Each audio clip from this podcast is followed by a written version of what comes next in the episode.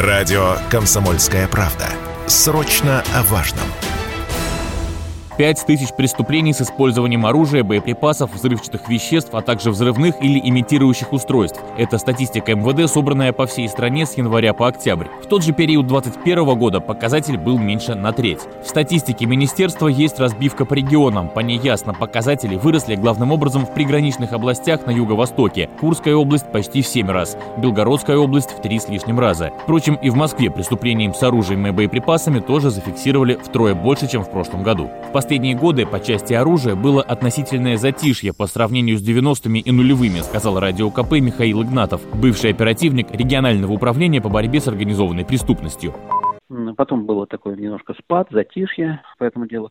Сейчас почему поднялось? Э, да, и не только Белгородская, Курская область. На Сибири идут боевые действия. Там очень много и оружия неучтенного остается. Все закономерно, ничего здесь такого нету серьезного.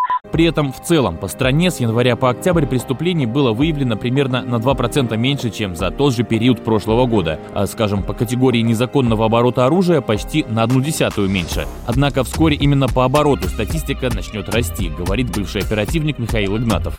Плюс, конечно, сейчас еще увеличится, я думаю, что незаконный оборот оружия. Ну, вот, потому что из зоны боевых действий будут а, пытаться вывозить оружие, которое там трофейное, которое там а, он на поле боя там любой боец мог найти, и это оружие Э, припрятать и потом переправить сюда. Это и автоматов касается. В основном пистолеты будут, потому что их проще спрятать. Вот. Ну и, и автоматы, и в том числе и гранаты, и другие взрывчатые.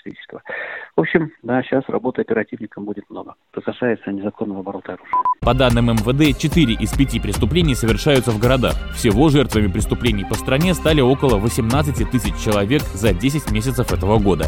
Василий Кондрашов, Радио КП.